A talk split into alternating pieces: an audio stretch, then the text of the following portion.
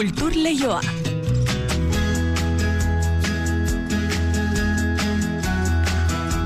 Eneriz gorrotxategi, arratsaldeon. Arratsaldeon maite. Ba, kultur lehioan besteak beste, labur metraiak izango dituzue izpide, astelenean hasiko baita labur bira, hau euskarazko zine laburren jaialdia da, gaur aurkeztu dute, baita ere, hainbat erkidegoren artean korten film laburren zirkuitoa, ez? Bai, ala da, Euskal Zalen topaguneak antolatutako Euskarazko zine laburraren bilduma ibiltaria da, labur bira, astelenean hasiko da, hogei garranez, aurten hogeita amabi herritan izango da, hogeita amalau emanaldirekin, eta zazpi labur metraiko aukeraketarekin.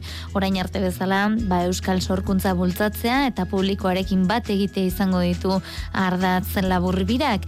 Eta esanten zenuen gixan, gaur aurkeztu dute Euskadik, Nafarroak, Galiziak, Asturiasek eta Kantabriak elkarlanean sortu duten korten film laburren zirkuitua. Talentua partekatzeko, ezagutzeko, balioesteko eta erakusteko bokazioz jaio da. Eta erkidego bakoitzeko titulu berrienak erakutsiko dituzte proiekzioez eta topaketa profesionalez osatuta. Erkidego bakoitzak bi eguneko ekitaldi bat antolatuko du, etzi hasiko dira Kantabrian eta apirilaren amaieran iritsiko da Euskadira korten film laburren zirkuitua. Film laburrez gain musika kontuak ere baditugu gaur izpide Javier Muguruza musikari eta konposatzaileak aurrentzako disko berria plazaratu baitu, txitxarroa eta atuna izenekoa mara-mara zigiluarekin datorra ere, eta oraingoan leire bilbao idazlearen hitzak ditu oinarri. Ba, musika kontu gehiago ere baditugu gaur gurean solasera Olat Salvador ringuratuko baitzaigu. Larun batean emango dio amaiera Aoual diskoaren ibilbideari nazioarteko bibira eta egun kontzertu baino gehiago eman ditu disko honekin eta zikloari amaiera mateko larun bat honetan Victoria Eugenia Antzokian kontzertu berezia iragarri du. Ia ze kontatzen digun ba, kontzertu berezi honen atarian. Eta bestelakoetan erakusketak ere izpide izango ditugu gaur Arabako Arte Derre Museoan esaterako Nikola Starkov margolariari eskainetako erakusketa monografikoa zabaldu baitute. Margolari impresionistak, Parisen egindako paisaiak, bodegoiak eta bere mazte dota seme alabak agertzen diren margolanak daude ikusgai urriaren ama arte. Barratxaldeko ordubiak eta hogeita ama minutu ditugu, ekin dieza jogun berandu baino lehen, martxoko lehen kultur lehioari. Aurrez baina, arratsalde honde izula entzule. Kultur lehioa zabaltzera goaz, Euskadi irratian. Blinded with the chancer, we had oysters and dry lancers, and the check when it arrived. We went Dutch, Dutch, Dutch, Dutch, a redder shade of neck on a whiter shade of trash, and this emery board is giving me a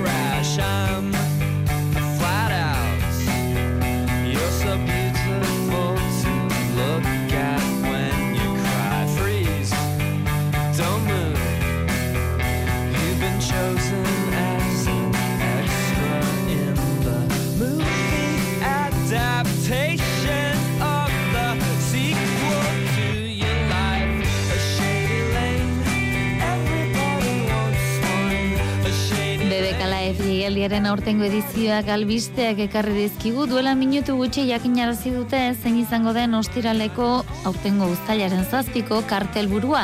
Pavement talde ipar Amerikarra izango da. Ala Flores and the Machine, The Chemical Brothers edo Arctic Monkeys batuko zaie, azken taldea hau izen berri gehiago ere badira Rosie Murphy moloko taldeko kantari eta lider izana eta Perfume Genius ere izango dira kobeta mendin guk gaur hasteko Pavement taldearen Shady Lane doinua hautatu dugu.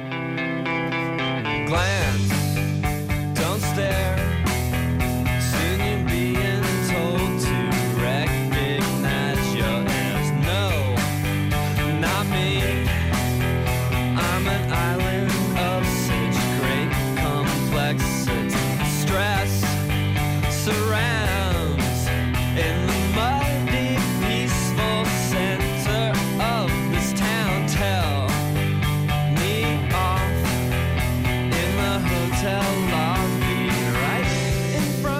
Eta gatozen orain aurreratu dizuegun hori kontatzera labur bira Euskal Zalen topaguneak antolatutako Euskarazko zine laburraren bilduma ibiltariak hogei urte beteko ditu aurten.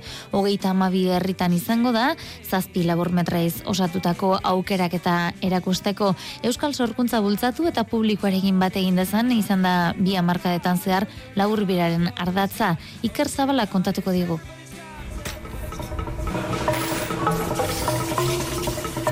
Hogei urte betetzen ditu laburbirak, baina bere espirituari tinko eusten dio topaguneak bere garaian martxan jarritako ekimen honek, Euskal Laburmetraiak ahalik eta toki gehienetara iritsen daitezen. Andoni Urselai topaguneko antolatzaileak aurtengo zifrak azaldu dizkigu. E, hogeita malau emanaldi ongo die, da hogeita mabi herritan egingo die laburbiran emanaldisek. Bizkaian zazpi, Gipuzkoan amazazpi, Araban sei eta Nafarroan bi. Orokorrian aurtengo bilduma osatzen dago zen zazpi fil laburretan, izango nauke, bueno, oso tematika ezberdina diela. Itxaseratzen direnean, olatuen soinua da geratzen den gauza bakarra. Begira da Zazpi film hauen artean egongo da olatuen isiltasuna Maria Bartolome, Erik Campos eta Fernando Martinek zuzendua emakume batek egiten duen eguneroko ibilbidea izango du ardatz aurtengo kameratoiaren lehen saria eskuratu duen lana da. Bildumaren parte ere bada kuadro goriari heldu adineko egoitza batetako emakumearen eta bere zaintzailearen arteko hartu emana ardatz duena. Bere zuzendaria Julen Arana da errepresentatu edo e, erakutsi zaintzaren e, pertsonaia baten e, gizonezkoa izatea eta pizkatere e, erabiltzea zinema eta film labur hau ba eredu bezala e, erakusteko gizonak ere e, zaintzaren errola hartu behar dutela edo dukula. Zertara jolastuko musean? Pues zerbait deno jolasteko, ez? Osa, ah. Asesino. Baserri bizitzaren eta generoaren inguruko hausnarketa dakar Marina Perosantzen muskil laburrak eta entzuten genuen asko falta da pelikulak genero ikuspegia du ardatz gazte munduaren barnean. Hanekuesta da bere zuzendaria fikzioa eta errealitatea naztea modu honetan eta jarta joko bat erabiltzen du metafora antzeko bat egiteko. Neska gazte batek e, asteburu baten esusteko handia daukala eta bere bizitza une batetik bestera aldatuko dala. Zehatzago azaldu barko bagenu, bortzaketa baten inguruko historia da.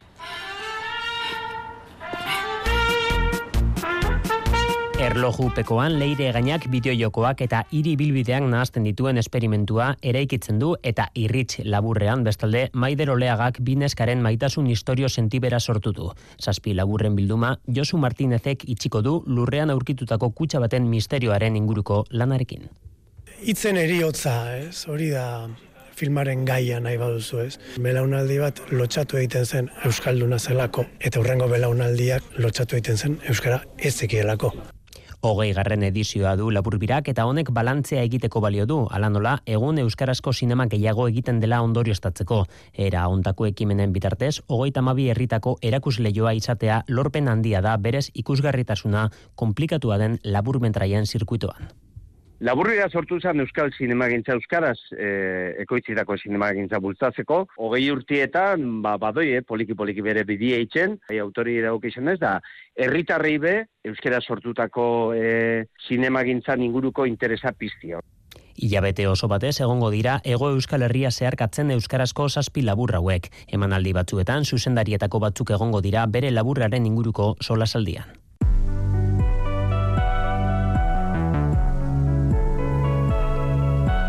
Film laburrak izpide hartuta jarraituko dugu izan ere Euskadik, Nafarroa, Galizia, Asturiasek eta Kantabriak korten film laburren zirkuitua sortu dute elkarlanean. Autonomia erkidego hauetako kataloguetan hautatutako film sortari oi hartzuna emango die ekimen berri honek. Asteburu honetan hasita eta pirilaren amaiera arte, saio bereziak egingo dira, eskualde horietako hiriburuetan edo hiri handienetan film laburrak proiektatuko dira eta profesionalentzako jardunaldiak ere izan izango dira. Lehen itzordua, datozen ostiral eta larun batean, kantabrian izango da. Juan Ramon Martiarenak ditu isetasun gehiago. Korten film laburren zirkuito berriak bi helburu argi ditu. Aitziber Atorrasagasti Eusko Jaurlaritzaren kultura sustatzeko zuzendaria. Publiko berriak garatzea. Guretzako eta Eusko Jaurlaritzarentzako oso importanteak dira publikoak. Zentzu horretan, publikoak zinearetoetara esperintza berri baten bila hurbiltzeko aitzakia izan daiteke proiektu hau baina era berean sortzaileei ere beste aukera bat emateko bidea ere bada. Zirkuitaren arduradunek diote talentua partekatzeko, ezagutzeko, balioesteko eta erakusteko gune bat irekitzeko bokazioarekin jaio dela korten. Martxoaren hasieratik apirilaren amaiera bitartean, bieguneko ekitaldia egingo da erkidego bakoitzean. Ostirala arratsaldeetan lurralde anfitroiko film, film laburrak proiektatuko dira, larun bat goizean topaketa profesionalak antulatuko dira, maigi inguruak, masterclassak, networkingak eta bestelako ekimenekin, eta arratsaldean gonbidatutako lurralden film laburrak proiektatuko dira egilek aurkeztuta. Erkidego bakoitzeko kataloguetatik hartutako film laburrak proiektatuko dira. Kimuak katalogoakoak Euskadiren kasuan eta short zinemakoak Nafarroaren kasuan. Film laburren zerrenda ez dago guztiz itxita. Hauetxek dira oraingoz Euskal Autonomia Erkidegotik kanpo proiektatuko diren film laburrak. Lambroa, de Aritz Zaratzaga, Irritz, de Maider Oleaga, y hemen bizi da maitasuna, de Nara García y Ainhoa Olaso. Eta hauetxek Nafarrak, Ignacio Apestegia, Nafarroko kultura zuzendari nagusia. Orbuses de Nacho Leuza, San Simón 62 de Irati Gorosteri y Mirari Echavarri, Esul Berriac de Aritz Lazcano, Alas Tierra de Madi Barber, Amanece en la noche más larga de Carlos Fernández de Vigo y Lorena Ares y El querer de Miguel Machetti. Korten film laburren zirkuituaren lehen itzordua datorren ostiral eta larun batean Kantabrian. Txitxaro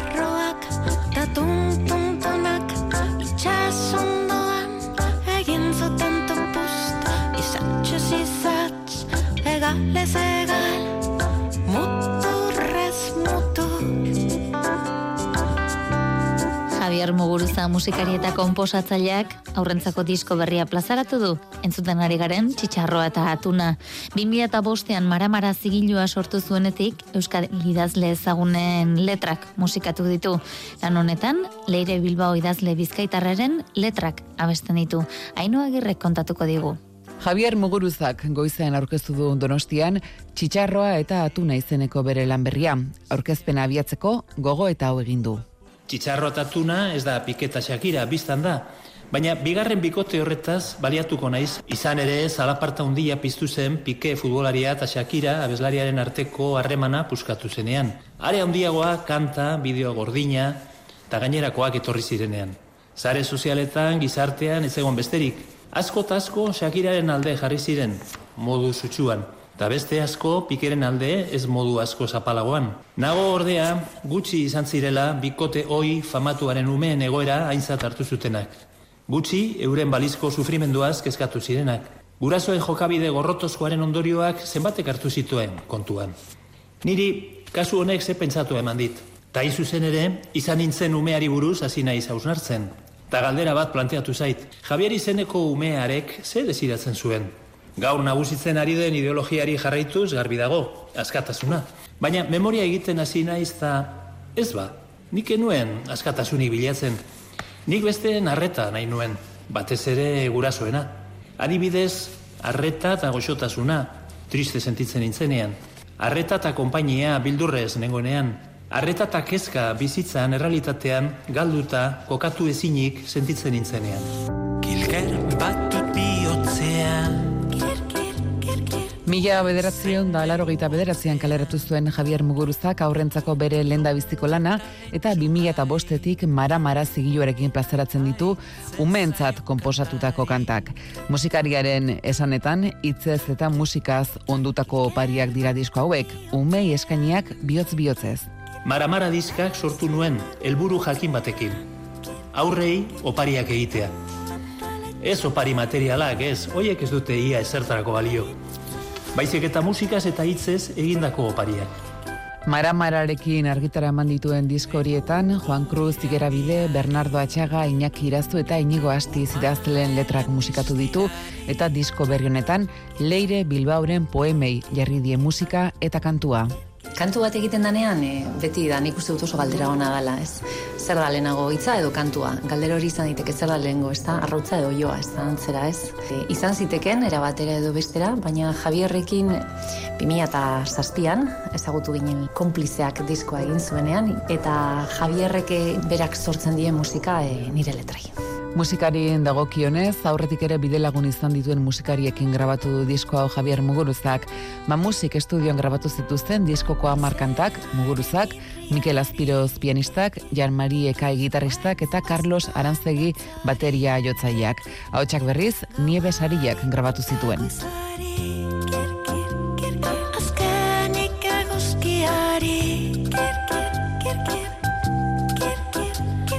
Azkenik Aizearen irriari.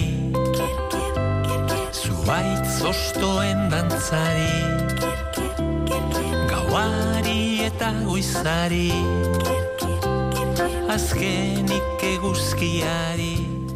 Donostian aurkeztu du Javier Muguruzak diskoa eta Donostian gaur aurkeztu dute Cristina Iglesiasen Ondalea izeneko liburua Aquariumen. Ondalea da artistak Santa Clara uarteko itxasarriaren eraikinerako 2008 batean sortu zuen eskultura. Bertaratu ezkero, Euskal Herriko itxasertzearen geologia eta itxasoko marearen eta uraren mugimendua eta indarra ikus eta sentiliteke. Brontzaz egindako arroken itxurako eskulturatik mugitzen da ura, entzun eta ikusi egiten den eskultura indartsua da. Lan hau Donostiako udalak sustatu zuen foru aldundiaren eta jaurlaritzaren babesarekin. Ondalea sortzeko prozesua jaso zuen erakusketa eta filma egin ziren eta orain liburua plazaratu du James Lingwood editore eta arte komisarioak. Ondalea inauguratu zuen zientzialarien simposium edo topagunetik ateratako testuak dira. Itxasoaren konservazioaren beharra nabarmentzen dute egileek eta argazki gehienak Kristina Iglesiasek zuzendu zuen ikusentzunezko batetik ateratakoak dira. Txintxua filmsekin egin zuen Asier Altunaren lankidetzarekin eta uartera eskultura bisitatzera doazela bidaiariekin hasten da. Eneko goi alkatearekin batera aurkeztu du Kristina Iglesias artistak lanberria akuariumen eta nazioarteko museo, galeria eta liburu dendetara ere iritsiko da. Azken urte hauetan gure hirian egon den ekarpen artistiko handienetariko bat badioan jartzeko badioko duena eta ezagutzera emateko badioko duena, ez? Liburu bikaina da, 2008 batean obra e, inauguratu zanean egintzan simposioaren parte hartzaileek e, hainbat ekarpen egiten dituzte, ekarpen eta gogo eta sakonak obrari buruz, baina baita ere itsasoaren inguruko gogoetari buruz ere, ez? Zeren azken finean obra honek bilatzen duena da gure buruari e, gogoeta egitea eskatzea, hain zuzen ere itsasoen konservazioaren inguruan, ezta? Ba, kostaldetik lehorrera guaz barrualdera arabako arte derre museora Nikolas Tarkov margolariari eskenetako erakusketa monografikoa zabaldu baitute. Museoak margolari honen bederatzi margolan ditu bilduman eta horietatik zortzi dira erakusketan jarri dituztenak. Margolari impresionista, Parisen egindako paisaiak, bodegoiak eta bere maztea, edota seme alabak agertzen diren margolanak ikus daitezke museoak eskaini dion aretoan. Urriaren ama arte izango da ikusgai mailu edriozola. Nikolas Tarkov Moskun jaio zen mila sortzieun eta irurogeita amaikan eta Parisen garatu zuen beren margolari bilbidea mila sortzireun eta laurogeita amazortzitik aurrera. Parisko eskolan aritua, Van Gogh eta Gaugin bezalako margolariak zituen gustuko eta impresionismoaren eta postimpresionismoaren estiloetan aritu zen lanean. Kolorea da nagusi bere artelanetan. Hasiera batean, Parisko paisaiak landu zituen eta ezkondu ondoren familia bera izan zen margolanetara eraman zuena. Hauetako lan batzuk dira Gasteizko museoan ikusi daitezkeenak, paisaiak, bodegoiak eta Tarkofen emazte eta seme alabak margolan koloretsuetan. Bere garaian margolari esanguratsua izan zen Tarkof eta Europako hiriburu askotan erakutsi zituen bere artelanak erakusketa kolektiboetan. Familia osatuta ordea Paristik orsa irira joan zen bizitzera eta Parisko zirkuitu artistikotik kanpo mila bederatzireun eta hogeita amarrean hiltzen miserian. Arte derren museoan erakusten diren zortzi margolan hauek museoak jabetzan dituen artelanak dira. Ez da ohikoa arte derren museoaren funtsen esparruan ez baita sartzen nazioarteko lanik. Lan hauek ordainean jasoak ditu Arabako foru aldundiak. Tubazek enpresak mila bederatzireun eta laurogeita amabostean, zerga zor bat kitatze aldera eskaini zizkion aldundiari, eta artelanak aztertuta trukea onartu egintzen. Ordutik museoaren bildumako parte dira eta banaka erakutsi dira beste erakusketa tematiko batzuetan, baina lehenengo aldiz ikusi daitezke denak batera, Tarkofen lanaren ikuspegi osoa eskaintzen duelarik erakusketa honek. Urriaren 15 arte izango da ikusgai gazteizen arte derren museoan. Kultur leioa Euskadi irratian.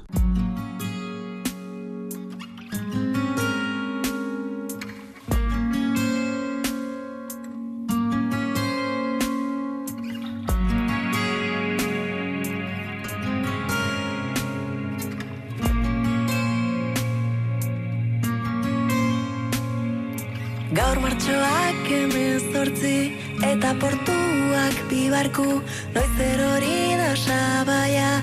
Ta nola ez naiz ohartu Bizitzak eraman zaitu zen eraman lekuraino